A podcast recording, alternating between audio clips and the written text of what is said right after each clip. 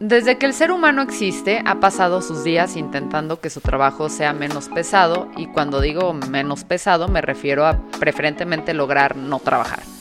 Nadie se imaginaría que la curiosidad por facilitar tareas, en más de una ocasión durante la historia, nos llevaría a tener miedo de ser sustituidos por una máquina. Es por eso que en el episodio de hoy hablaremos de habilidades, de las que ya casi no sirven para nada porque han sido reemplazadas por la tecnología, hasta aquellas que te serán indispensables para que el androide modelo T450 no termine quitándote el trabajo y el amor de tu pareja. Yo soy Fernanda Dudet y esto es Ya es lunes, el podcast de Neobox para iniciar la semana en modo Domo arigato, Mr. Roboto, toma, toma. En la historia ha habido tres revoluciones industriales. Se dice que estamos en la cuarta y según lo explica para DEF Patricio Gorman, investigador especialista en estrategias digitales, en las revoluciones industriales pasadas, la tecnología ayudaba a las personas a volver más fácil su actividad, y aunque algunas personas perdían su trabajo, en general la implementación de estos avances era beneficiosa porque se generaban nuevos puestos y nuevos servicios, a diferencia de la época actual en que robots o algoritmos están sustituyendo a las personas sin más. Suena escabroso, pero seamos honestos, ¿a poco no habríamos preferido que Trump hubiera sido sustituido por un algoritmo? Hay voces menos fatalistas como François Chollet, ingeniero de software especializado en inteligencia artificial en Google, quien dijo para el país que confía que en el futuro la tecnología, como la inteligencia artificial, será una herramienta, no la competencia. Sin embargo, incluso la industria de la creatividad, sobre la que originalmente se creía provenía puramente de la sensibilidad de las personas, corren cierto peligro de ser sustituidas por tecnología. Así lo sugieren datos del Banco de México que en el 2019 apuntaban a que la probabilidad de que actividades como las culturales fueran automatizadas eran del 22%. ¿Me estás diciendo que existe un futuro en que una máquina podría escribir los chistes de este programa y podremos dejar de comprar la bolsa gigante de chetos que exigen los escritores cada quincena? Entonces, ¿qué tan seguros están los trabajos en general? Según McKinsey Company en un estudio del 2017, es posible que para el 2055 el 50% de las actividades laborales en el mundo podrían estar automatizadas, con un margen de más o menos 20 años. Para Charlie Solórzano, Headhunter y Talent Advisor de Alder Cotten, gracias a la pandemia los procesos de ajuste y habituación a la tecnología se están acelerando. Yo creo, son dos factores. El primero es, evidentemente, la pandemia vino a acelerar muchas transformaciones que yo esperaría que se hubieran dado en un periodo de 10 años. Entonces creo que las comprimió en este año y medio que llevamos. Sin embargo, eran cosas que ya se venían dando de poco a poco. La manera en que las herramientas de colaboración eh, estaban surgiendo. Y mucho fue por, por ejemplo, Slack es una herramienta que salió a partir del cansancio que existía al correo electrónico. Una mejor manera de tener todo en un tablero. O sea, empezar a entender que el trabajo debe hacerse por tareas y no por de manera inmediata. La comunicación a distancia, el trabajo con equipos remotos. Yo creo que todavía falta porque todavía seguimos experimentando. Decimos que vamos a volver a la normalidad o que esta es la normalidad cuando en realidad todo es un cambio constante. El caso de WeWork, por ejemplo, yo creo que llegaron un par de años antes de tiempo. Ahorita es cuando van a crecer. ¿Por qué? Porque el modelo híbrido, donde yo tenga que ir a la oficina, un espacio de trabajo nada más una vez a la semana o dos veces por semana para tener una reunión y no perder el contacto humano con las personas y luego irme a mi casa, eso va, va a funcionar bastante bien. Eh, y yo creo que no, no es que ya lleguemos y esto se vaya a, a quedar así, simplemente vamos a seguir iterando o intentando nuevas cosas, pero creo que lo, lo, que está pasando es que los cambios cada vez van a ser más acelerados. Quizás antes pasaban bloques de 10, 15 años antes de que realmente se notara que estaba habiendo cambios y ahora pues te lo dan en 3 meses, 6 meses y 12 meses. Inclusive la manera en que estamos trabajando hoy día es muy diferente a la que estábamos trabajando hace un año cuando empezó todo este tema de, de cada quien en su casa. de acuerdo a los mismos cálculos del Banco de México del 2019, hay actividades como la agricultura o los servicios de alojamiento temporal con probabilidades de automatizarse superiores al 90%. ¡Ay no! ¿Cómo voy a pedir ahora hablar con el gerente de los hoteles, eh? Y esto nos trae a la pregunta que hacíamos al principio. ¿Cuáles habilidades no vamos a necesitar en el futuro y cuáles sí vamos a necesitar cuando los robots aprendan tanto que logren bailar payaso de rodeo sin equivocarse? Empecemos por las que no serán necesarias. Daniel Granata, director creativo de Platzi, nos habló sobre eso. Pues mira, creo que es Kevin Kelly, es uno de los fundadores de la revista Wired y una de las personas más influyentes del mundo de la tecnología. Creo que era él que hablaba de que hay cuatro, eh, en el futuro hay cuatro trabajos que no harán los humanos, que son uno, los que los humanos no queremos hacer, dos, los que hacen mejor las máquinas, eh, tres, los que solo pueden hacer las máquinas y cuatro, los que no están inventados aún. Y quedan fuera, y ahí queda, queda incluido todo aquello que tiene que ver con, no sé, cargar en el número de kilos a la espalda, ¿no? Trabajos mecánicos, ¿no? Eh, no me refiero a mecánicos de una factoría, sino mecánicos de estar, por ejemplo, metiendo números en una hoja de, de cálculo, ¿no? en un Excel o en un spreadsheet, em, para ver qué sale al final. Creo que todo lo que tiene que ver con, con cuestiones que son repetitivas, una máquina puede y debe hacerlo mejor. Eh, aquí está la cuestión un poco de la qué hacemos los humanos cuando, cuando esto suceda, si es que sucede, ¿no? Eh, yo siempre he romantizado mucho al respecto de así los humanos vamos a poder tener tiempo para, para hacer cosas más importantes, ¿no? Y entregarnos a la creatividad y demás. Probablemente lo digo muy contaminado por mi trayectoria profesional que tiene que ver con el hecho de cuántas veces no he tenido tiempo para pensar como me gustaría y he tenido que hacer cosas eh, pues, mecánicas, ¿no? Eh, promocionales, etcétera. Em, pero de un tiempo a esta parte también he pensado mucho en que el, trabajo pues nos resignifica a muchos de nosotros, ¿no? Y que para alguien que tenga un trabajo determinado y lleve haciéndolo muchos años, quizá ese trabajo es parte de su identidad y el hecho de que una máquina lo pueda hacer mejor no lo ve como una ayuda, sino más bien como una amenaza, porque no sabe o no quiere hacer otra cosa, ¿no? Escuchemos también a Ana Marín, VP de Integración Digital e Innovación en McCann World Group. De las cosas que no importan, tendría que decirte que, por ejemplo, todas las cosas impresas, no es que no importen, ¿no? O sea, se siguen haciendo, pero hoy la página de los coches la visitan un millón, dos millones, tres millones de personas al mes y se reparten medio millón de catálogos ¿no? Al año. Entonces, está perdiendo todo lo físico, todo lo que dependíamos de un flyer, un periódico zonal, vaya de un periódico en su versión impresa. Eso está quedando de lado. Las revistas ya dan como un plus, digamos, la versión impresa, que es muy lindo, ¿no? O sea, es muy linda la fisicalidad de, verte impresa en un periódico, en una noticia, pero no hay duda de que la versión digital de las cosas pues está ganando terreno en zonas urbanas. Uh, ¿Sabían que la empresa donde trabaja Ana aparece en Madman? Aquí podría haber un chiste buenísimo sobre eso, pero el escritor no vio la serie y no tiene la referencia para hacerlo.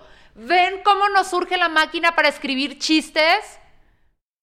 Según Michael Chui, socio de McKinsey Global Institute, serán los trabajadores con actividades como trabajo físico predecible, así como quienes procesan y recolectan datos, los que tienen mayor probabilidad de que sus trabajos sean automatizados. En general, cualquier trabajo que sea demasiado específico. La persona que aprieta el botón de cambiar dispositiva en la conferencia de la mañanera del presidente, bueno, váyanse despidiendo de ella. Ahora pasemos a las habilidades que sí necesitamos, las que te van a volver una buena candidata o un buen candidato para un trabajo, esas que van a evitar que Skynet se levante y te sientas amenazado por tu tostador. Es que a veces cuando avienta el pan así muy alto, güey, sí parece que te quiere pegar a propósito en la cara, güey, sí parece. Ana Marín tiene una perspectiva muy interesante sobre cómo darle la vuelta a la automatización, volverse supervisor de las máquinas. O sea, porque a los coches hay que afinarlos, ¿sabes? A la cafetera hay que decirle en dónde te gusta tu café demolido. Misma cosa va a pasar con los algoritmos cuando notemos que el crop elimina las caras afroamericanas y privilegia las blancas, ¿no? O sea, sí necesitamos entender eso y si nadie entendiera cómo se manejan esas máquinas, bye. Las habilidades que van a volver al candidato del futuro más competitivo son las ganas de aprender, o sea, vamos a dejar de ser hiper especialistas porque en lo que pueda ser muy especialista lo va a hacer una máquina. Y vamos a ser más todólogos e improvisadores. Entonces, si yo sé escribir, puedo supervisar a una máquina que escriba. Si yo sé creatividad, puedo supervisar las puntas que me den los algoritmos. Y si puedo hacer estrategia, puedo evaluar también lo que me está proponiendo la máquina como plan de medios. Entonces ya soy esas tres cosas y no tengo que hacer ninguna, pero me necesitan para entender el big picture y, hacer esas cosas. Entonces, ay, pues mucha curiosidad, mucho aprendizaje, eh, y también mucho contacto con la gente, ¿no? O sea, motivación, motivaciones. Creo que van a surgir muchas cosas para el ocio. O sea, porque vamos a estar haciendo menos cosas, ¿qué va a pasar con la gente? Entonces ahí en qué nos entretenemos, cómo vivimos online, cómo eh, atendemos a las personas pues mayores que van a estar sin hacer nada, por ahí, ¿no? También es necesario tener habilidades que te permitan entender a las máquinas e interactuar con ellas. Después de todo, estas solo ejecutan las cosas que les enseñó un humano. Y aquí, Ana toca un punto esencial para poder hablar de habilidades a desarrollar para el futuro, y tiene que ver con todas aquellas que definitivamente no puede desarrollar una máquina, como la ética. Según François Chalet, al igual que en las otras revoluciones industriales, seguirán habiendo trabajos que no son aptos para las máquinas y por lo tanto las personas, en este caso, seguiremos a cargo de todas aquellas tareas que tengan que ver con comunicación, creatividad y adaptación. Sobre qué tipos de trabajo requieren estos perfiles y de las diferentes facetas de la creatividad nos habla Daniel Granata. Te diría que, trabajos creo que en el futuro sí van a tener posibilidad de seguir existiendo, que son los trabajos que involucran eh, algún tipo de creatividad y sobre todo trabajos en los que se involucra enseñar algo. Si, si tú tienes cualquier trabajo en el que lo que haces lo puedes enseñar, eso se lo puedes enseñar a otro humano o eso se lo puedes enseñar a una máquina, a un algoritmo para perfeccionar lo que ese algoritmo no sabe, porque es, un, es una máquina, hay que entrenarlo, ¿no? Eh, entonces, si, si, tú sabes enseñar acerca de aquello que haces, eh, vas a seguir teniendo un trabajo. Si tu trabajo involucra tomar decisiones que involucran la lógica o el criterio creativo y subjetivo, eh, vas a seguir teniendo un trabajo. ¿no? Eh, por ejemplo, es, es, es, muy evidente que quizá una máquina siempre va a ser mejor que un humano jugando al ajedrez, porque el ajedrez es un juego donde hay alguien que gana y alguien que pierde. Pero cuando hay un set de reglas donde nadie gana y nadie pierde, como por ejemplo el arte, que es el arte es una definición muy subjetiva, ¿no? Eh, pues eh, eh, entra en discusión el hecho de si una máquina puede o no hacer arte desde la perspectiva de que no hay un, un último fin de derrotar al otro, sino que tiene que ver con la expresión. Entonces una máquina no sabe expresarse, pero un humano sí. Y ahí es donde entra en juego el criterio subjetivo que todos tenemos para muchas cosas. Entonces, yo, yo en general te diría que los trabajos repetitivos, em, si vas a seguir dedicándote a ellos, debiera ser desde la perspectiva de, ser ayudado por una máquina. Em, y si no hay cometido en ti en, en, ese aspecto, pues ese trabajo lo va a hacer una máquina indudablemente y ese trabajo va a quedar caduco. Pues mira, creatividad e innovación son dos palabras muy bastardeadas hoy. Eh, creo que innovación no es tanto algo que se hace, sino una, una, un resultado de lo que has hecho previamente. Eh, y no siempre uno consigue innovar porque si cada vez que tú te propones innovar lo lograras, pues realmente no estás haciendo innovación, sino que ya sabes, o sea, aparte de la innovación, para que suceda innovación tiene que haber experimentación y una parte eh, fundamental de la, de la experimentación es, es, el equivocarse, el hecho de, de, poder postular muchas hipótesis y probarlas todas para descubrir cuál es la que realmente te lleva en el sendero que tú buscabas. ¿no? Entonces, eh, esto por un lado creo que creatividad tiene que ver con una faceta que todos tenemos e innovación es un resultado. Y por lo general se utilizan como sustantivos. ¿no? Eh, eh, la, en vez de decir que una persona tiene creatividad o es creativa, se dice que esta persona eh, se, eh, se, dedica, tiene, tiene como trabajo ser creativa. ¿no? Es una cosa que ha hecho el, el, marketing y la publicidad. Constantemente le van arrebatando palabras al mundo. Entonces, en, en, publicidad, por ejemplo, hay un, hay un cargo que es creativo o directora creativa, por ejemplo. ¿no? Entonces se vuelve sustantivo una cosa que es un adjetivo. ¿Y cómo será el trabajo creativo a futuro? Ana Marín nos cuenta su perspectiva. El trabajo creativo del futuro va a tener muchos datos y va a tener muchos inputs eh, de performance, porque sin duda vamos a comprar todavía más en línea, todavía más gente va a comprar en línea y eh, vamos a tener muchas más mediciones, qué te gusta, cuál es tu historial. Entonces, toca aprender a analizar eso, pero también a la gente. Entonces, pues va a ser mucho de si te van a enseñar no solo estadística, sino compra de medios, pensaría yo, análisis, o sea, va a crecer muchísimo entender e interpretar eh, resultados numéricos y aguas, porque te estoy hablando de dos personas, ¿no? O sea, el que entiende números y el que se imagina grandes contenidos y grandes conceptos, que no siempre son los mismos. Por último, y en lo que nuestros entrevistados coincidieron, es lo más importante de todo. De entre las habilidades que nos diferencian por completo de la tecnología, es decir, las que nos vuelven humanos, destacan aquellas como la empatía, la disciplina y quedarnos dormidos viendo la novela. ¡Ey! Es una habilidad, porque el descanso es fundamental para un buen desempeño, ¿ok? Sobre ello nos comentaron. Eh, hoy una de las palabras que más de moda están es empatía desde la perspectiva de, intentar ponerte en los zapatos de otras personas y en sus experiencias, pero si tú nunca has vivido lo que esas personas han, han, vivido, eh, lo más que puedes externar es una cierta preocupación, lástima a veces. Yo suelo decir que la empatía sin otredad es lástima. Y, y para mí el hecho de haber sido inmigrante y haberme ido a un lugar donde tuve que aclimatarme a una cultura que no era la mía, me hizo entender, sin haberlo vivido directamente, que, sienten personas cuando no son la norma en contextos específicos, ¿no? Que es algo que yo no he vivido muchas veces porque por mis características soy la norma, soy hombre, soy blanco, soy heterosexual, soy europeo en un país latinoamericano, eso no es porque yo lo haya buscado, pero por lo general eso me privilegia en muchas ocasiones. Y, en este contexto yo me vi en un contexto donde, donde el privilegio que yo tenía en cualquier otro contexto ya no lo tenía y tuve que acostumbrarme e intentar encontrar un, valor distinto de mi persona hacia los demás para relacionarme con ellos. Y entonces, siendo emigrante, yo aprendí a ser el otro, aprendí a ser eh, algo distinto a la norma. Y, el momento para mí más... Em, más elevado de esta sensación que te estoy contando es, es el, la primera vez que yo fui a Tijuana y, y, me, y fui a playas de Tijuana, ¿no? el sitio este tan icónico que es la esquina literal de Latinoamérica y en España es un país donde llegan muchos emigrantes y donde hay una gran tragedia diaria que sucede con personas que intentan llegar a España y no lo logran, generalmente desde África. Pero tú no eres capaz de dimensionar el, alcance de, la, situación tan, drástica en, eh, en, la que se ven inmersos para intentar evadirse de una realidad en la que ya no quieren seguir ¿no? en su país de origen.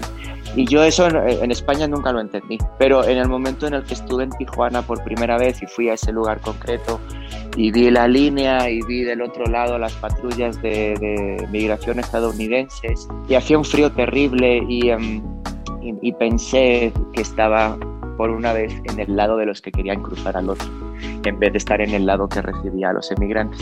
Y, y ahí de repente me, me sentí muy conmovido, lloré de hecho, porque pues bueno, me, todavía me emociona al contarlo, ¿no? De la, la, la significación que tiene eso de, de, por fin poder entender, ¿no? Bueno, partimos de que es alguien que es un ciudadano del mundo, que puede adaptarse a cualquier tipo de cultura, que habla varios idiomas, que es capaz de decir no sé, sin embargo estoy dispuesto a aprender, que conoce sobre la empresa a la cual quiere entrar o a la que va, está aplicando, que es disciplinado, pero disciplinado no, no que no conteste, simplemente que sea muy bueno para en su disciplina personal, que sea enfocado, que aprenda de, coding o, estos skills de codificar o de sistemas y no para que sea experto, porque pues quizás no estás contratando a un a alguien para que sea programador, pero al menos que entienda un poquito. Yo creo que todas las industrias están digitalizándose y hasta las que no creemos que se pudieran digitalizar ya están en ese camino. Tienes al alcance casi cualquier persona en Internet. Entonces yo privilegiaría idiomas que de a poco eso también lo van a hacer las máquinas, ¿no? O sea, una traducción eh, simultánea, pero está bueno saberlos, eh, porque sí te cambia la, la mente, pues. entonces, eso, relacionamiento con personas, digitalización, entender las plataformas, crear, saberte comunicar, es eso, creo que comunicación. Y ustedes dirán, ajá, Fernanda, muy padre tu lista de habilidades, pero yo soy como el perrito James y todo esto de entrarle a la digitalización me da ansiedad. ¿Cómo le hago? Aquí te dejamos los consejos de Ana Marín para perder el miedo y que tu perfil de candidato se ponga mamadísimo, hijo de tu p madre. Yo le diría que hay suficientes recursos gratuitos en línea como para no tener miedo. Hay personas que decían, esta, esta mujer se llama María Popova, decía que el día que empezó a ver una TED Talk diaria fue cuando de verdad empezó a aprender. Entonces hay muchos recursos en línea gratuitos que te pueden llevar, uno, a entender más del mundo de ti mismo, de tus hábitos, y dos, a encontrar pasiones y personas que pueden hacerte crecer. Entonces, primero que nada, la curiosidad y aprender. O sea, sí hay recursos pagados y Platzi, Creana y Doméstica. En Doméstica está mi curso y viene el segundo. Este, sí, o sea, mientras más cosas sepas, más te puedes adaptar y más valor aportas. Entonces, pues no quedarse con una sola cosa, no quedarse siendo solo el contador, solo el escritor. O sea, hay que ser el contador influencer, hay que ser el escritor editor, ¿no? Eh, o sea, no, ya creo que ya no podemos ser solo una cosa. A pesar de que pudiéramos intuir que todas las nuevas habilidades que necesitamos para ser mejores prospectos laborales en el futuro se enfocaban hacia saber programar y cosas que implicaban una nueva humanidad otakus acaparando todos los puestos de trabajo, que en parte es cierto, pero nos hemos dado cuenta que ser una persona decente, creativa, que sabe de varios temas y puede adaptarse a las situaciones serán habilidades fundamentales en el futuro. La humanidad tal vez presenciará el nacimiento de un híbrido sin precedentes, el candidato ideal, con una descripción que hoy podría ser concebida como un oxímoron, un programador multitasker con habilidades sociales.